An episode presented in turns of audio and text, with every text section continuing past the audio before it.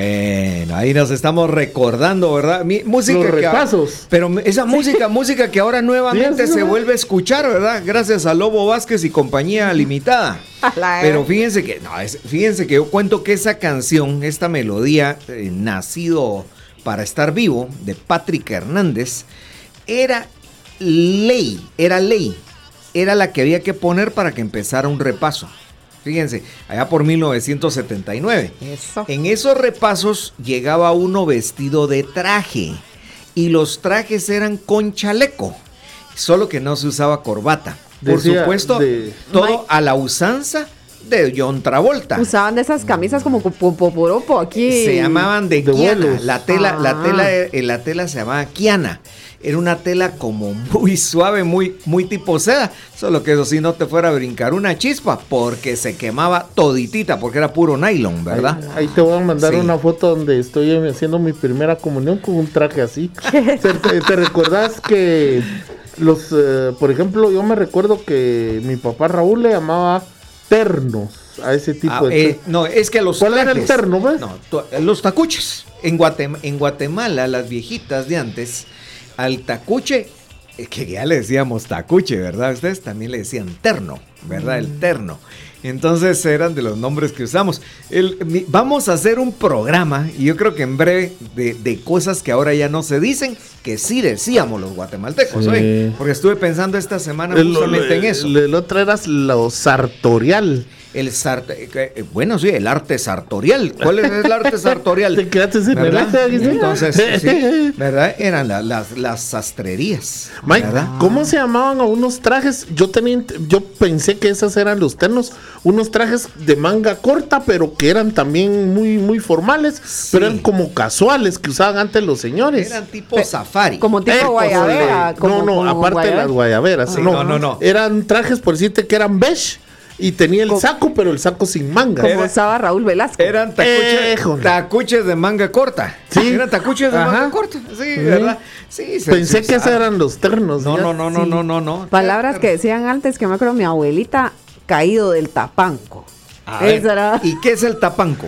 El, el tapanco era como el como un techo sótano, en, no. en medio de- del otro techo, no. Es Era que en donde hay un cielo falso, generalmente dejaban hasta una ventana, un espacio para que uno guardara cosas entre el cielo falso y el techo de la casa.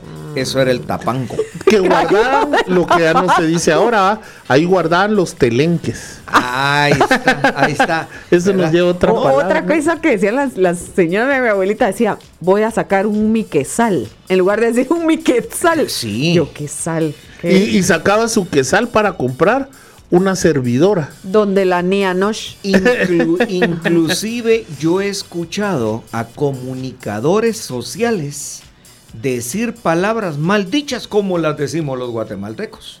Por ejemplo, se comió una pizza. Ah, sí, ¿Verdad? con la marixa. con Pexi. Shh, ya, ya va, ya, ya, Es que ya, esa es ya, otra agua.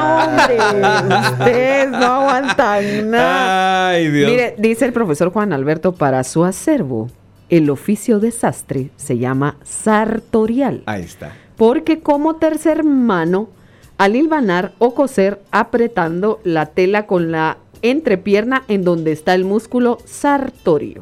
De allí el nombre. Ah, Para miren qué que explicación. Si me explicas, entiendo, dijo aquel. Fíjense que, por ejemplo, por ejemplo, eh, ya, ya patojos como Cristian ya no vivieron lo que era hacerse un tacuche. ¿Te, ya te ha tocado hacerte un tacuche con, con sastre? ¿Ah? Simpatiquísimo cuando lo, lo llamaban a uno para tallarse el tacuche. ¿Se Sí, acuerdan que esa- sí. o sea, antes de entregártelo, te llamaban para que lo fueras a tallar. Yo no sé qué era lo que hacían, ¿verdad? Pero te, te pintaban con aquella cosita que se llamaba tiza, Sí. que era un triangulito que le sacaban, le sacaban filo con la, con Ah, la pero- misma tijera. Pero aparte era la tiza el billar, que era el cuadrito Ah, que, con el que dabas punta Estamos, al taco. hablan- estamos hablando de desastres celestes. Este Atarantado, ah, pero bueno. No, sí, va. Porque la tiza, la tiza era de- del sastre, era un, un- un- era un triángulo. Y entonces hasta le sacaba filo con la tijera para hacer sus trazos en la tela, fíjense. Y entonces, claro, ahí le medía y le ponían un montón de alfileres. Me acuerdo con qué cuidado. Y una de las cosas que te tenían que tallar era el chaleco. Era para que te quedara bien, ¿va? Porque el chaleco llevaba, llevaba talle de las cosas. Es que yo creo que a la hora que te tomaban medidas y que hacían el ensamblaje de cada pieza, digo que ahí se le iba alguna medida más ah, o menos, o menos. Entonces por eso te tenías que llegar a tallar porque a la hora que él ensamblara te quedara nítido eso. Los puños, que no se te llegara muy guango, muy corto. Pero que Los ruedos y todo, ¿verdad? de los pantalones. Qué increíble que antes en Guatemala, hay por la época de los 40, por ahí, 50, todos los hombres usaban traje y sombrero, ¿verdad, Mike? Es que, ah, bueno, sí. bueno, yo no... Qué elegancia yo, la yo, yo cuento, yo cuento una, una cosa que me gusta mucho comentar, es cómo vestían los pilotos de los buses urbanos. Ah, eran, primero eran señores grandes, era muy raro ver un joven, y vestían de, de, pantalón eh, formal con camisa de botones y manga larga. Y eran educadísimos, yo no sé si ustedes se acuerdan que a uno le enseñaban, yo me acuerdo mi mamá, cuando entra a la camioneta dice buenas tardes. Y cuando salga dice muchas gracias. Eso era, era ley. Y no usaban brocha. Porque no, que ah, no usaban brocha. ¿Te, era solo el piloto. que te daban tu ticket.